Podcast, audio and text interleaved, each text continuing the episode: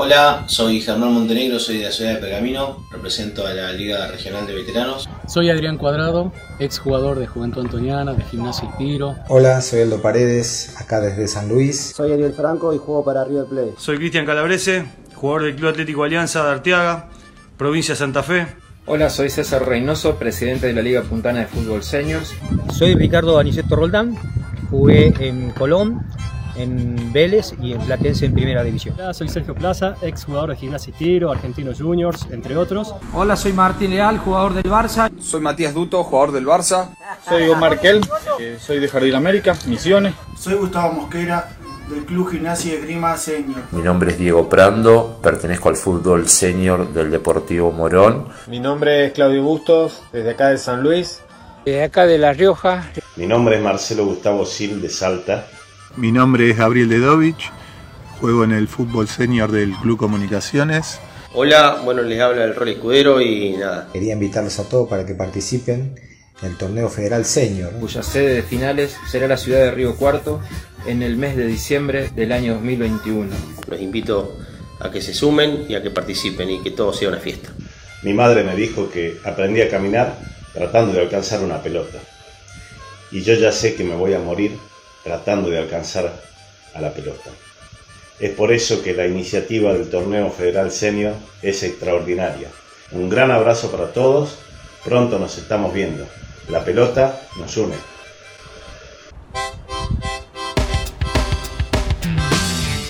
Escuchábamos la cortina esa maravillosa de Torneo Federal Senior y aprovechamos para contarte eh, un poquito, recordarte cómo es el tema de las sedes. En categoría más 36, las sedes van a ser Pergamino Ramallo, La Bulalle, Río Cuarto, Sierra de la Ventana, Concepción del Uruguay, San Luis, Salta, Catamarca, San Martín de los Andes, General Roca, Tucumán con su predio Los Cardales, a quien tuvimos acá de visita, Bella Vista, El Calafate, Santa Fe, Arteaga en Santa Fe, próximo a iniciar, La Rioja, Treleu y Cava.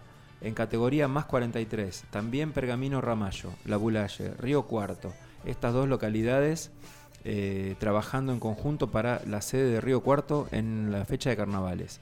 Sierra de la Ventana, Concepción del Uruguay, San Luis, Salta, Catamarca, San Martín de los Andes, General Roca, Tucumán, El Calafate, Santa Fe, Arteaga, La Rioja, Mendoza y Dolores.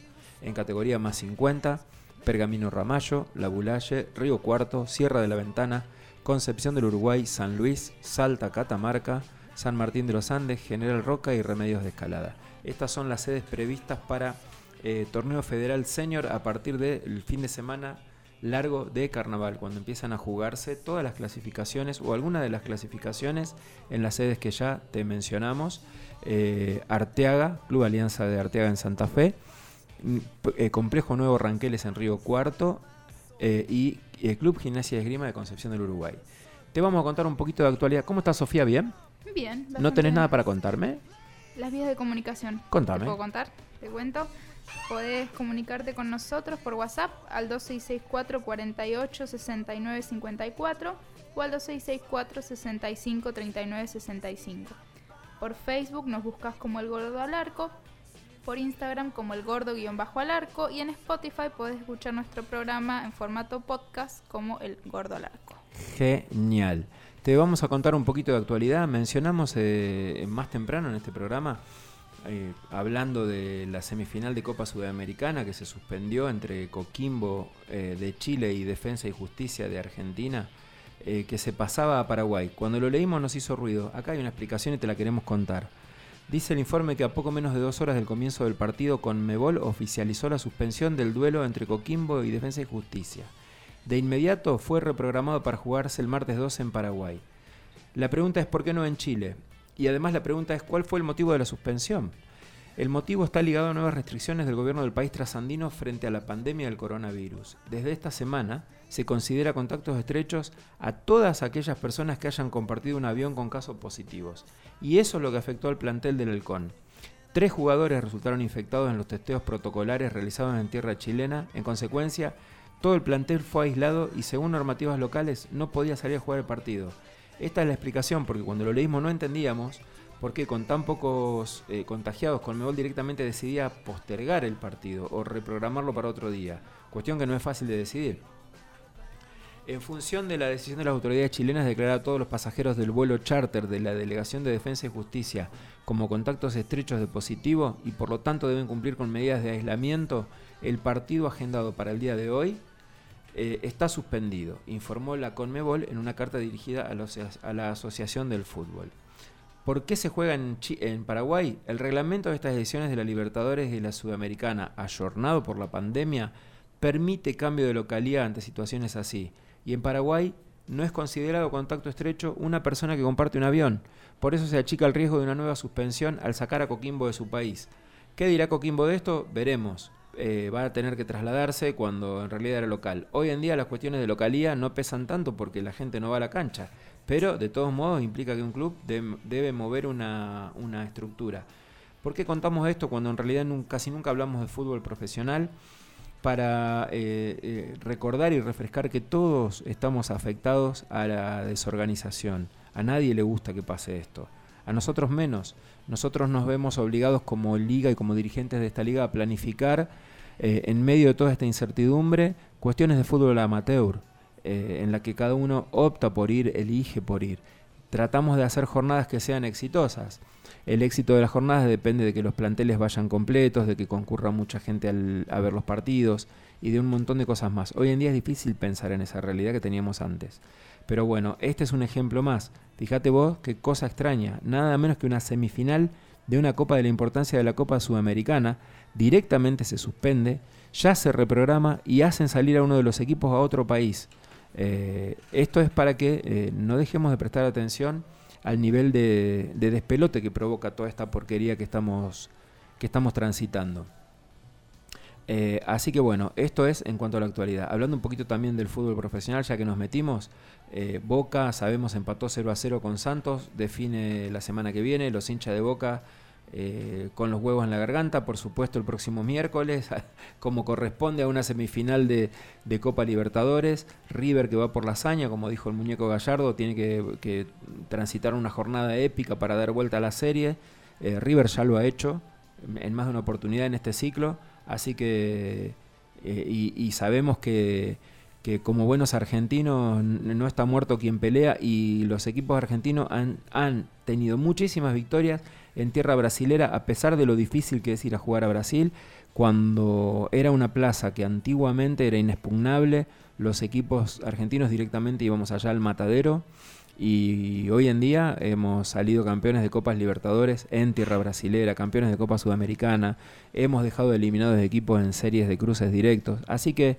eh, no está nada perdido para los equipos argentinos, al contrario, todavía soñamos los que amamos el fútbol con una final de Copa Libertadores entre River y Boca. Ojalá, Dios quiera, veremos. Es difícil por cómo pinta el panorama, incluso es difícil hasta por los dos equipos, te diría. Pero bueno, los partidos hay que jugarlos. Nadie se esperaba esto que pasó en cancha de Independiente, donde River hizo de local. Eh, y, la verdad que tampoco esperábamos que Santos tuviera el nivel que demostró.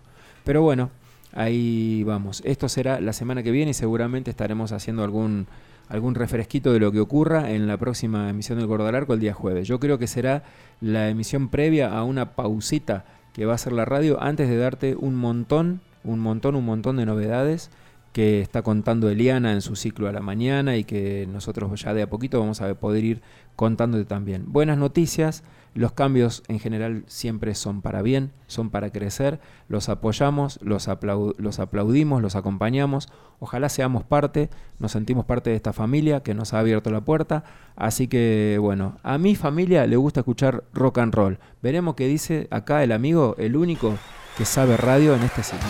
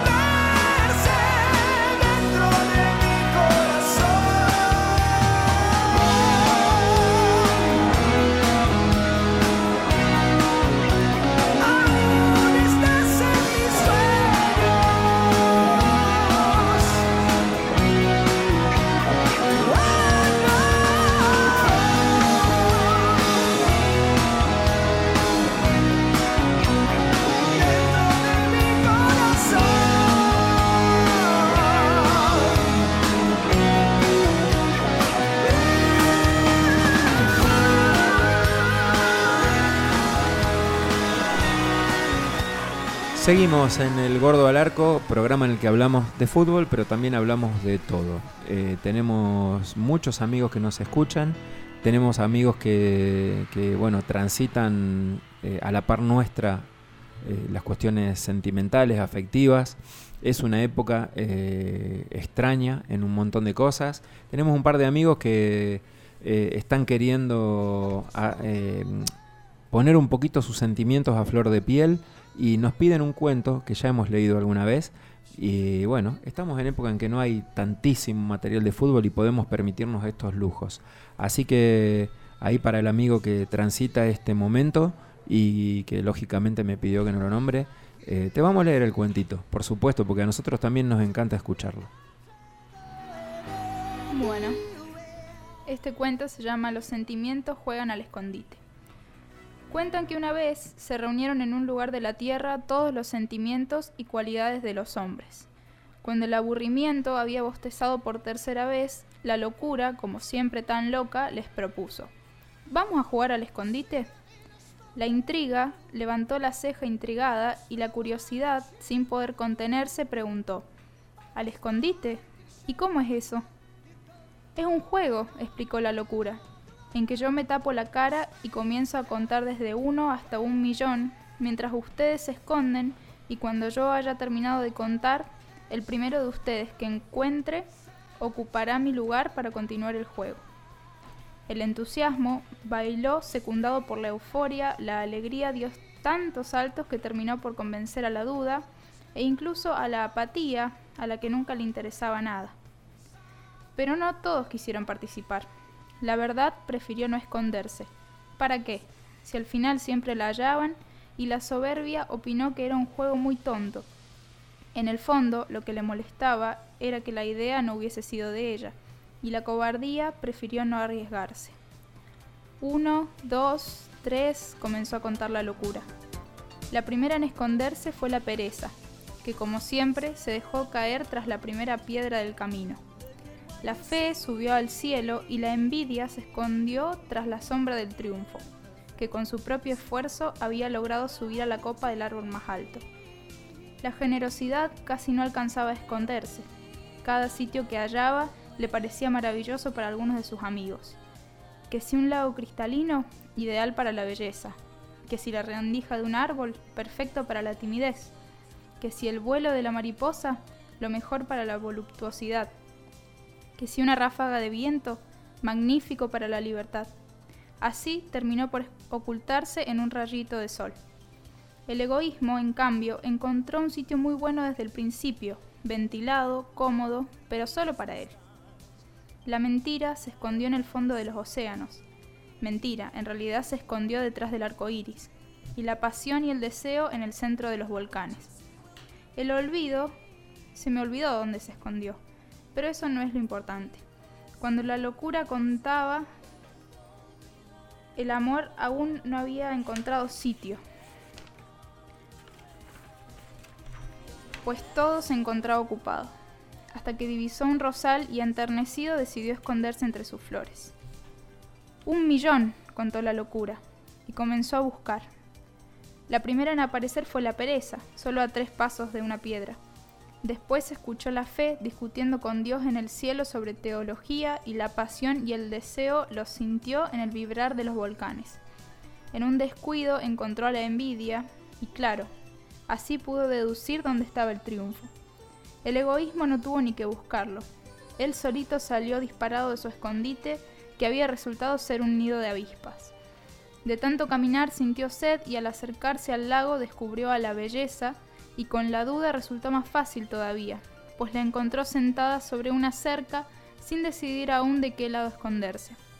Así fue encontrado a- encontrando a todos, el talento entre la hierba fresca, a la angustia en una oscura cueva, a la mentira detrás del arco iris. Mentira, si ella estaba en el fondo del océano, y hasta el olvido, que ya se le había olvidado que estaba jugando al escondite. Pero solo el amor no aparecía por ningún sitio. La locura buscó detrás de cada árbol bajo, cada arroyuelo del planeta, en la cima de las montañas, y cuando estaba por darse por vencido, divisó un rosal y las rosas, y cogió un palo y comenzó a mover las ramas, cuando de pronto un doloroso grito se escuchó. Las espinas habían herido en los ojos al amor. La locura no sabía qué hacer para disculparse. Lloró, rogó, imploró, pidió perdón y hasta prometió ser su lazarillo. Desde entonces, desde que por primera vez se jugó al escondite en la tierra, el amor es ciego y la locura siempre lo acompaña. Así nomás, nada menos. La nena aprendió a leer. Genia la chinita. Creo que vamos a empezar a hacer un bloquecito de esto toda la semana porque este, te deja el alma de otro color. Qué lindas cosas escriben, qué lindas cosas hay para leer. Viste, muchas veces decimos, ¿por qué nos limitamos a hacer un programa de fútbol? Bueno, porque de eso entendemos un poco. De otras cosas simplemente somos fieles lectores, nos gusta nutrirnos por todos lados, leer cosas lindas, ver cosas lindas, escuchar cosas lindas. Hay tanto, tanto, tanto para nutrirse en este mundo que es un pecado dejarlo pasar de largo. Cuando podemos lo compartimos con vos, que nos prestaste este ratito de tu tiempo para poner la orejita ahí y por alguno de los medios acostumbrados nos escuchás, nos haces eh, sentir un poquito importantes para alguien y esto es buenísimo. Dice mi amigo pingüino que siempre hay alguien escuchando. Nosotros acá lo aprendimos, nos costó, pero lo aprendimos. Hoy lo vivimos encarnadamente y no nos queremos perder ni un solo jueves eh, en que nos toca hacer esta maravilla que es poder venir a hacer un programa de radio en el que vinimos a hablar de correr atrás de la pelota y terminamos escuchando esta maravilla que nos leyó Sofi. Así que al amigo para el que le hemos dedicado esto, eh, me imagino tu estado en este momento y las cuestiones son para esto, te acompañamos y estamos con vos en eso. También tenemos unos temitas para, ponerte, pero eso lo decide el pingüinito, eso sí que no lo decido yo.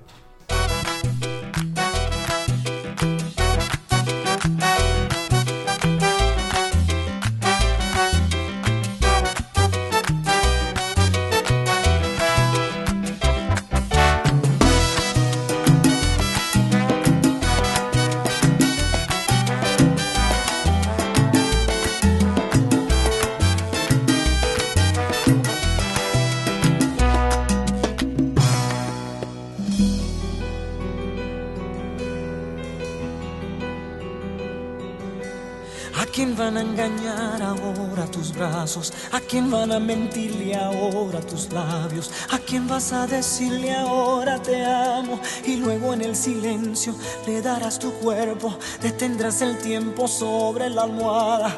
Pasarán mil horas en tu mirada, solo existirá la vida amándote. Ahora quién y quién te escribirá poemas y cartas y quién te contará sus miedos y faltas a quién le dejarás dormirse en tu espalda y luego en el silencio le dirás te quiero detendrás su aliento sobre tu cara perderás su rumbo en tu mirada y se le olvidará la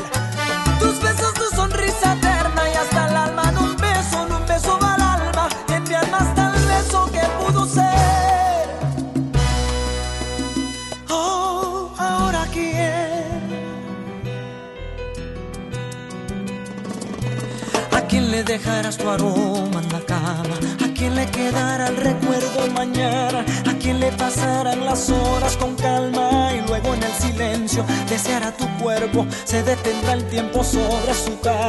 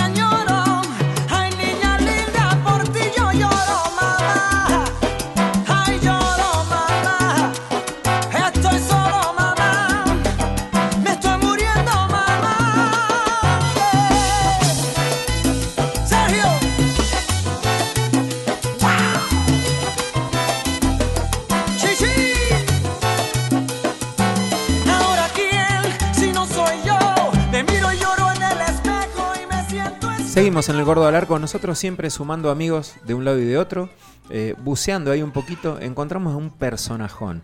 Eh, la verdad, la verdad, me muero de ganas de ir a confesarme con este eh, sacerdote. Te voy a contar quién es. Es el padre Ángel Espinosa. Es un padre, un curita colombiano, que tiene mucho para decir, mucho, mucho. Te vamos a ir contando algunas de las cosas que él piensa y cuenta. ¿Qué hago si mi media naranja es toronja? Es un librazo. Lo escribió el doctor Jesús Amaya, editorial Trillas. No, me acuerdo si es qué pasa o qué hago si mi media naranja es toronja. ¿De qué habla? un estudio científico sobre las diferencias físicas que hay entre el cerebro de un hombre y una mujer. Antes se decía hombres y mujeres somos diversos, ¿por qué? Pues por el carácter. No es el carácter, es el cerebro. También el carácter, pero es el cerebro. ¿Por qué la mujer se acuerda de todo? Ah, porque son rencorosas. No, no es por eso. Tienen una parte del cerebro, la parte de la memoria, mucho más grande que la del hombre. Es así, es científico, ¿eh? ¿Por qué el hombre piensa más en intimidad? Porque son unos desgraciados, pervertidos, sin ver... Porque cerebralmente se lo pide el cerebro, así son. Piensen que en el reino animal los machos son así con respecto a las hembras. Entonces son cuestiones cerebrales. Leer ese, ese, ese libro te va a ayudar muchísimo. Yo te pongo además tres, cuatro ejemplos. Primero, el hombre cuando habla utiliza un, eh, cuando habla expresa ideas, no, perdón, la mujer cuando habla expresa sentimientos y emociones y por tanto usa un promedio de 8.500 palabras al día, es científico. El hombre cuando habla expresa ideas y pensamientos y por tanto un promedio de 3.500 palabras al día. ¿Qué pasa si tu mujer estuvo todo el día metida en el dentista o en un centro comercial con un carrito comprando y en todo el día no dijo más que tres mil palabras? Te toca a ti en la noche oír otras cinco mil más o menos. Pero además las tienes que oír porque son acumulativas.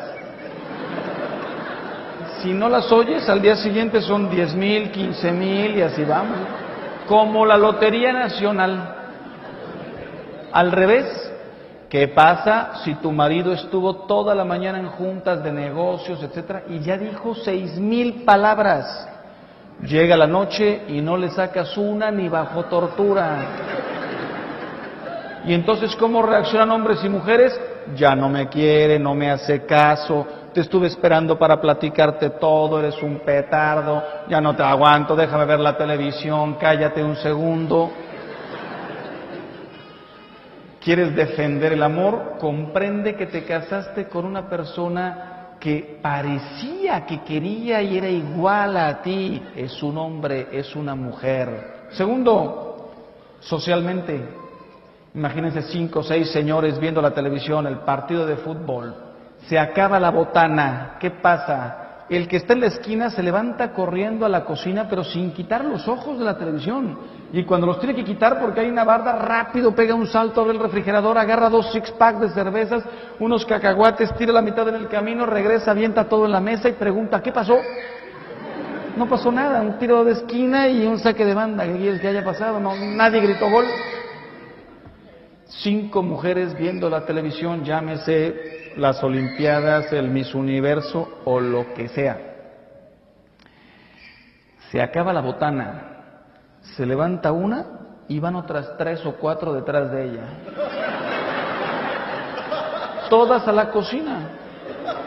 Abren, destapan, sirven en platitos, sacan servilletitas, limpian lo que tiró una, vienen platicando a la tele y las dos, cuando llegan, las dos que se quedaron no están viendo la tele. Están platicando entre ellas, no pusieron stop. Lo que le interesa a la mujer es la chorcha, la, la, convivencia, no la televisión. No, somos tan diversos. Otra, en una reunión como esta, o imagínense mil personas, un cine, un teatro, de pronto una señora quiere ir al baño. ¿Qué es lo primero que hace? Llevarse otras tres o cuatro al baño. ¿Quién quiere ir al baño? Eh, vamos todos al baño. A mí alguien me dice, padre, ¿me acompaña al baño? Lo pateo hasta que se le quiten las ganas. Somos tan diversos. Dice este tipo, esto no es exactamente así, pero para que entendamos, lo describe así. El cerebro de un hombre tiene cajitas. Está la caja de eh, la intimidad, la caja de los deportes, la caja de los negocios, la cajita del dinero, la cajita, y entonces él de pronto está En la cuestión trabajo, dinero, intimidad y todo lo demás no importa. No importa. Las mujeres no tienen estas cajitas, las mujeres tienen como cables, todo así enredado, todo, todo conectado y además haciendo así como una cosa espectacular. Están en la intimidad y están pensando en el hijo que no ha llegado. Están en la cocina y están pensando qué le van a decir al marido cuando llega. todo está conectado así, intrincado. Si se mueven rápido se oye. Y lo peor de todo, el hombre tiene una cajita que se llama, incluso le puso el nombre en inglés, se llama Nothing Box. Una cajita en donde no hay nada. Y la mujer no tiene esta cajita. Y por eso las mujeres se desesperan, porque el hombre puede estar haciendo nada. ¿Qué haces? Nada. Hay que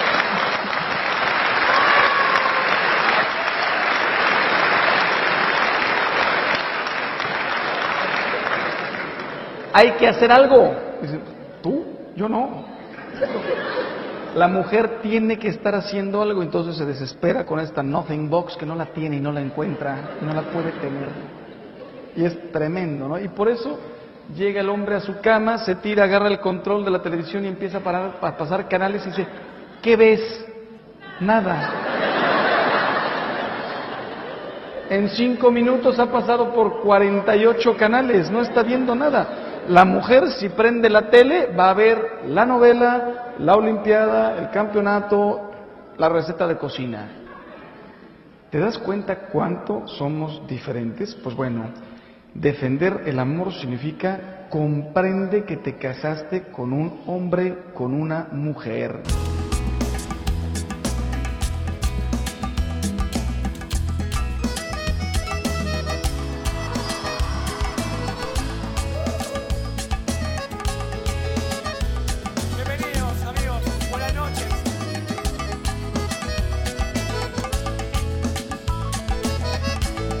Seguimos en el gordo al arco. El pensamiento es qué lindo cuando podíamos escuchar este tipo de cosas sin pensar eh, en tantas trabas como hay hoy en la comunicación cada vez que querés decir algo. Este curita simplemente es muy simpático. No habló ni de machismo ni de, ni de feminismo, no habló de nada, no habló de género, no habló de agresiones, habló de características de las personas. Y la verdad que describe, nos describe a las personas en este relato y en un montón de otros relatos que te vamos a ir presentando de una manera muy divertida y como te decía, dan ganas de conocerlo. A quien también dan ganas de conocerlo le damos la bienvenida al Gordo al Arco, a, es una persona que va a ser seguramente alguien frecuente en nuestras emisiones por la iniciativa en la que estamos arrancando y que te hemos contado a lo largo de este programa. Buenas noches, eh, señor eh, Mario Ramos. Buenas noches, César. ¿Qué tal? ¿Cómo les va? Un gusto eh, poder estar en el, en el programa este tan lindo y bueno, un saludo grande a toda su audiencia. Bueno, Mario, eh, nosotros ya lo hemos presentado antes, pero nos gustaría que usted nos cuente cuál es su cargo dirigencial en este emprendimiento de, del Fútbol 7, un poquito de las expectativas organizativas para el año, un poco un resumen, porque nosotros hoy es la primera vez que sacamos al aire esta información en la que ahora estamos comprometiéndonos. Bárbaro. Bueno, eh, como como bien decíamos, mi nombre es Mario Ramos, soy el presidente de la Asociación Nacional de Fútbol 7, una asociación nacional que creció acá en la zona de Entre Ríos, más precisamente en Gualeguaychú, eh, allá por el año 2018, con la iniciativa de, lograr unificar este deporte que, que, esta modalidad del fútbol que es tan linda y, y este y bueno queríamos queríamos unificarla para que en todo el país se juegue de la misma forma porque si bien no hay mm, algunas reglas de juego pero en principio antes de la Liga Nacional eh, o de la Asociación Nacional eh, cada complejo privado o cada este, promotor de fútbol 7 tomaba sus reglas ¿no? Eh, nosotros cuando convocamos y cuando fundamos la Asociación Nacional, ya la fundamos con una, con una visión de proyección hacia lo internacional. por eso logramos en el 2019, fines del 2019, logramos afiliar a la Asociación Mundial de Fútbol 7, la WFA 7, eh, que tiene la sede en, Río de Janeiro, Brasil. Y bueno, este, conjuntamente con ellos este, logramos unificar este deporte a nivel nacional en la Argentina y bueno, hoy por hoy la Mundial tiene 23 países afiliados eh, en, todo el mundo. Eh, teniendo en cuenta que esos 23 países salen de lo que es América, Europa, Asia y África, y que continúan este, llegando este, países este, pidiendo requisitos y, formatos para afiliarse, así que no tengamos duda y no tengo duda que, seguramente la mayoría del fútbol del mundo va a estar afiliado a corto plazo en la Mundial.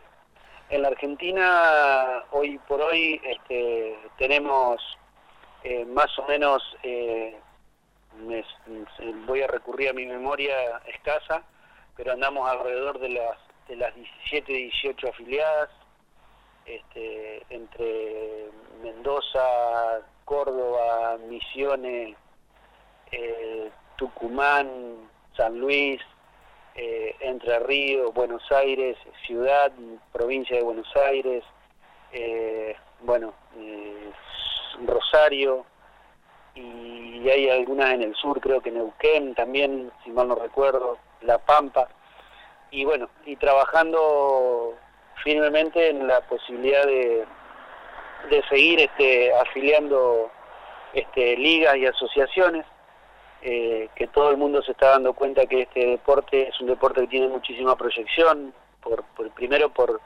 por la cantidad de jugadores, después que es un, es un deporte que, que sirve para los niños también, para las chicas, para el fútbol femenino. El senior también este, se está dando cuenta que por ahí es un, es un deporte conveniente teniendo en cuenta su, sus reglas y, su, y sus medidas de campo y pelota y demás. Así que con un crecimiento importante este, y un trabajo de lo más serio posible, este, trabajando siempre en pos de, lograr los objetivos de la mejor manera y dentro de las cuestiones reglamentarias y estatutarias. Y nada, este, hoy por hoy, como ya es de conocimiento público y por ahí eh, nombrar este tema de la pandemia, bueno, lo tenemos que nombrar porque no creo que es el, el punto que, hoy día está en toda la boca de todos, así que, pero bueno, respecto a este tema de la pandemia es lo que nos está por ahí poniendo palos en la rueda, pero tenemos confianza y fe en Dios de que esto va a terminar y cuando termine esto vamos a crecer y vamos a salir a, a jugar en todas las canchas y, y en todo el país. Sin duda, hablábamos de esto en lo privado con Mario, eh, en una charla que nos tocó eh, llevar adelante hoy, justamente hoy, como la primera charla del año a nivel dirigencial, y, hablábamos de esta cuestión, de para lo que ha servido este año, gestionar este tipo de iniciativas, poder ser parte, tener el honor de ser invitados y abrir una nueva expectativa y una nueva perspectiva a través de esta disciplina. Eh, sin duda también eh, estamos tratando de sacarle provecho a eso, pero no vemos la hora, como bien dice usted, de poder empezar a jugar, a que ruede la pelota. Referido a su, a su brillante comentario como resumen para que el público del Gordo al Arco empiece a tener idea de qué se trata, quiero rescatar dos puntos eh, que en mí han impactado, digamos, desde que conozco a la asociación y desde que fuimos invitados a ser parte.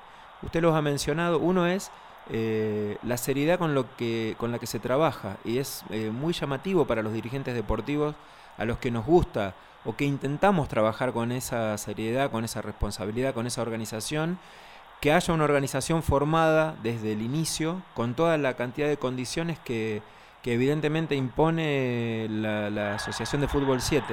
Eso garantiza, eh, a mi modo de ver, que quienes se sumen tengan clara la pauta. Y lo otro es lo de las edades que comentó. Eh, sobre estas cuestiones, sobre estas dos cuestiones, me gustaría que amplíe un poquito porque yo también tengo escasa memoria y no recuerdo bien el tema de las categorías ni cómo está compuesto su grupo de trabajo. Bien. Eh, a ver, mm, yo tomé la dirigencia deportiva muy joven, alrededor de los 30 años, este, y siempre eh, pregoné por mi formación hacer las cosas de la mejor manera posible, siempre con proyección de futuro, y, pero dentro de las, de las pautas que se establezcan y, cumpliendo la rajatabla y eh, cumpliendo también con las exigencias, eh, llámese de, de, lo que tiene que ver con, con las, las leyes que tengamos que cumplir. Eh, a partir de ahí siempre eh, a ver, cuando tuvimos que formar estatutos, reglamento interno, reglamentos generales, eh, siempre tratamos de hacerlo eh, de la mejor manera en cuanto a, que todos este, entremos dentro de esos, de esos reglamentos internos, de esos estatutos, y que la Asociación Nacional, específicamente en este caso, si bien sea eh, el ente rector del deporte o de la modalidad de fútbol, eh, eh, también que sea que coordine y que trate de que todas sus afiliadas este, sean contenidas. no sé si me estoy explicando bien, pero más o menos la idea es esa, de que yo conozco asociaciones o federaciones y confederaciones inclusive, que crecen muchísimo, crecen muchísimo, pero resulta que eh, las afiliadas este, que tratan de, de, cumplir con las, las cuestiones que le imponen las confederaciones y las federaciones, este, cada vez se hacen más pobres o cada vez les cuesta más. Entonces nosotros dijimos, no, esto, es, esto tiene que ser una familia.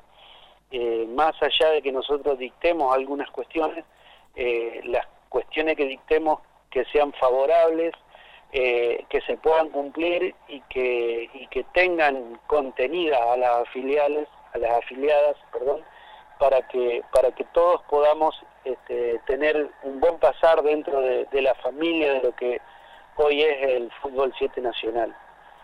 Eso eh, por un lado.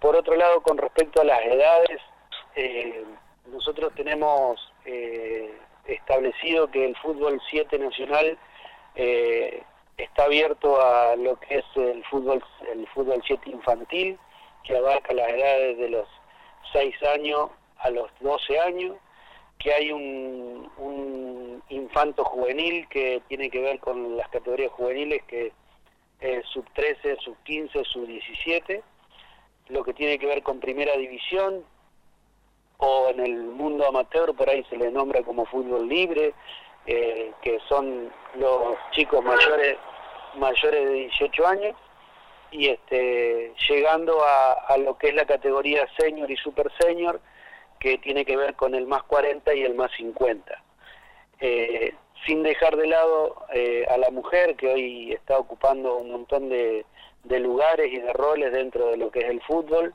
que a nosotros nos parece muy bien, estamos totalmente de acuerdo con eso, que así sea, porque es un ser humano más, no, no, es, un, no es un ente más, sino es un ser humano más.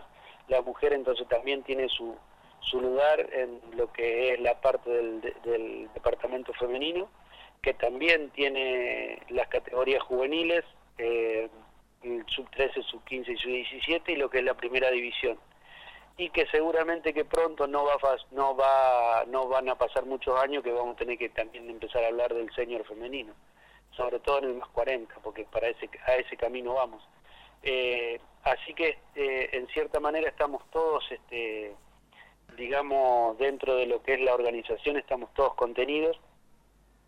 Y con respecto a, a la organización de la asociación nacional bueno cuento con un con un grupo de dirigentes de que de hace más de 20 años que nos conocemos, de que hace más de 20 años que estamos trabajando juntos y que cada uno en sus respectivos este, cargos que hoy les toca cumplir son gente con mucha experiencia y con mucho trabajo y con muchas ganas de trabajar este, por el bien del deporte. Eh, cabe destacar también que le hemos hecho un espacio a las personas este, con capacidades diferentes también, que estamos trabajando con ellos en lo que tiene que ver en la cuestión de planilleros, fiscales, eh, que trabajamos con una con una asociación nacional este, que como es que, tiene una, una filial acá en Gualeguaychú, eh, particularmente acá en Gualeguaychú, donde estamos asentados nosotros, este, y que la idea es que eh, llegado el momento, eh, cuando, cuando esta pandemia desaparezca, por sobre todas las cosas, este, tratar de que la gente este, con capacidades diferentes eh, puedan estar compartiendo cada una de las afiliadas, porque hay un programa para eso, estamos trabajando sobre eso, este, y que cada, cada afiliada le pueda dar este, la posibilidad de, a esas personas que les gusta el deporte, que quieren estar, que quieren ocupar un lugar, para, para trabajar específicamente en esos lugares, ¿no? en lugares donde ellos puedan hacerlo, que tiene que ver con la mesa de control, fiscales, este, eh, planilleros y, y, alguna otra función que se le pueda que se le pueda brindar, que puedan brindar. Eh, como decía César, este, nosotros esta pandemia eh, nosotros quisimos ganarle tiempo al tiempo y dijimos bueno estamos parados, tenemos la pelota bajo la suela, pero pero nos podemos nos podemos mover con el teléfono y con la computadora, entonces eh, fueron siete, ocho, nueve meses de mucha gestión y que todavía seguimos haciendo, este, así que aprovechamos este parate para, para gestionar, gestionar y, estar este, en contacto con todo el país y con parte del mundo también, porque a través de la Asociación Mundial seguimos trabajando este, de forma virtual, así que nada, más o menos por ahí eso sería la, la respuesta a sus preguntas. Clarísimo, eh, aporto lo que yo he visto y lo que nos ha entusiasmado como dirigentes, eh, la seriedad con que se trabaja, los objetivos, la, claridad eh, con que se expresan las ideas y bueno, todas estas cuestiones que mencionaba Mario, que nos resultan un proyecto maravilloso en su conjunto. No vemos la hora de verlo funcionando, nosotros todavía no hemos tenido esa suerte. esperemos, como bien dice también el amigo Mario, que la pandemia pase pronto, que esto empiece a tomar su rumbo y, esperamos poder empezar a, participar nosotros activamente, a comprometernos y aprender de todas estas cuestiones que evidentemente están tan sabidas. Y, me permito decir que nuestra opción como liga eh, está muy hermanada a la opción de la Asociación de Fútbol 7. Si bien nuestra liga es de fútbol 11, es solo de fútbol senior por ahora, eh, las pautas y las premisas que deben cumplirse yo las encontré prácticamente idénticas y es por eso que decidimos sumarnos al proyecto. Em, es maravilloso lo del fútbol femenino y si mal no entendí, tienen una directora regional también, eh, que es, es, una mujer que está a cargo de una región. Eh, ¿Me equivoco, Mario? No, no, no, es cierto. En el, el 20 de diciembre se hizo el Congreso Nacional de Delegados este, donde se nombraron algunos directores regionales eh, y Brenda La Rosa, presidenta de la Asociación de Fútbol 7 Gualeguaychú, eh, fue elegida por unanimidad por, por, el Congreso como, como directora regional Zona Norte, este, así que también tiene, tiene un espacio dirigencial importante la mujer y que así lo queremos en, en la Asociación Nacional y ojalá que así sea en todas las afiliadas. ¿no? Ojalá que sí, las afiliadas, bueno, estamos atrás de esos ejemplos, lo mismo que lo de las capacidades diferentes, cuestión a la que acá en nuestra provincia también se le da mucha importancia, se han hecho muchos eventos y aquí la Secretaría de Deportes apoya esas iniciativas eh, y nosotros por supuesto también nos sumaremos. Ya para ir cerrando, le agradecemos profundamente este tiempo que nos ha dado, un nuevo amigo del Gordo Alarco, alguien a quien esperamos, esperaremos conocer personalmente y escuchar con asiduidad porque realmente cada vez que nos ha tocado hablar con él aprendemos un montón de cosas. Estamos plegados a este proyecto, como le digo a Mario en lo particular o en lo privado cuando hablamos, estamos para sumar, para aprender de, este, de esta nueva modalidad que vamos a ir incorporando a nuestras actividades. Así que Mario, un gran abrazo, profundamente agradecidos, no solo por, por esta comunicación. Y para cerrar, un comentario. ¿Se extrañan los carnavales en Gualeguaychú? Sí, la verdad que la verdad que sí se extrañan, este, pero bueno, este, creo que, que la mejor decisión que ha tomado el municipio fue aplazar el tema este para, para, para, para el bien de todos los, los, los concurrentes turistas o locales, este, porque teníamos el carnaval del país eh, tiene normalmente eh, 35 o 40 mil personas sentadas en la tribuna, que sentadas es un decir porque bailan permanentemente arriba de la tribuna. No se sienta nadie. claro, exactamente, pero bueno, este, creo que fue la mejor decisión del, del, gobierno municipal. Estas cosas, como lo del carnaval, como lo de los festivales del verano, se veía venir hace bastante que no se iban a poder llevar a cabo, porque bueno, los que estamos siempre trabajando en eventos o en organizaciones deportivas sabemos que no es solo ese trabajo no es solo las semanas que dura el evento en sí, llevan muchísima planificación y estaba claro que no se iban a poder llevar adelante. Me imagino cómo impacta también en la economía local esta cuestión. Sí, sí, totalmente.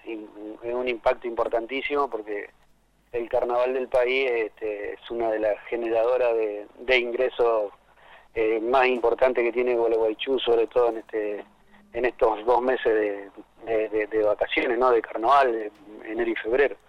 Sí, sí, es, un impacto importante, sí. Los que conocemos Gualeguaychú, los que amamos el litoral de corazón, eh, esperamos ir pronto, que la pandemia desaparezca. Ojalá nos toque, por estas lindas cuestiones que tiene la vida, ir durante el carnaval del país y además a conocer el fútbol 7 de Gualeguaychú y a conocer a Mario Ramos. bueno, con mucho gusto los esperamos por acá, eh, no hay ningún problema. Este, y bueno, yo también este, me interesaría mucho conocer San Luis porque no lo conozco. He andado por San Juan, por Mendoza, pero he andado cerquita. He pasado cuando pasé para para San Juan, he pasado por ahí medio cerca de San Luis, pero no, no, no, he, no he logrado todavía conocerlo, pero no tengo ninguna duda que vamos a llegar en cualquier momento. No tenemos duda, le falta conocer esta perlita y seguramente Mario será invitado para cuando finalmente podamos hacer el lanzamiento de esto que nos está costando tanto trabajo, pero que sabemos que va a dar el puntapié inicial en algún momento y que será para un gran emprendimiento de ahora para el futuro. Profundamente agradecidos, saludos acá de todo el equipo, saludos a su gente, estamos siempre en contacto. Este micrófono es siempre de su asociación, de nuestra asociación, ya podemos decir. Así que bueno, bienvenidos al Gordalarco, bienvenidos a San Luis y ojalá desde mi rol dirigencial podamos estar a la altura de semejante proyecto. Bien, muchísimas gracias, gracias César por tu colaboración. Sé que también sos un pilar importante de la Asociación Nacional ahí en Cuyo, así que agradecido, gracias a la audiencia por escucharme y nos vemos en cualquier momento. Dios quiera. Muchísimas gracias. Con vuestro permiso.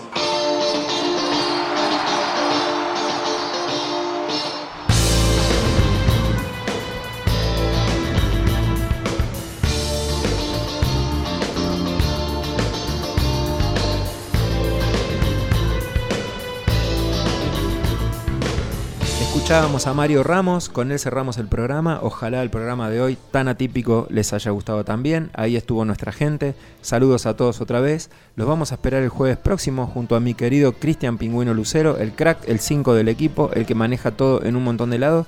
Junto a mi querida Sofía, qué acompañante que me traje hoy. Gracias Sofía de mi vida. Muchas gracias. Saludos a Sergio, les mandamos otro saludo enorme. Otro saludo de todo el mundo de acá, lo extrañamos un montón, eh, así que bueno, esperamos que prontito se reintegre acá a nuestra mesa y a nuestra, en nuestra vida no, porque está permanentemente. Así que saludo a Sergio y la familia. Nosotros nos despedimos hasta el jueves próximo. Esto fue El Gordo al Arco.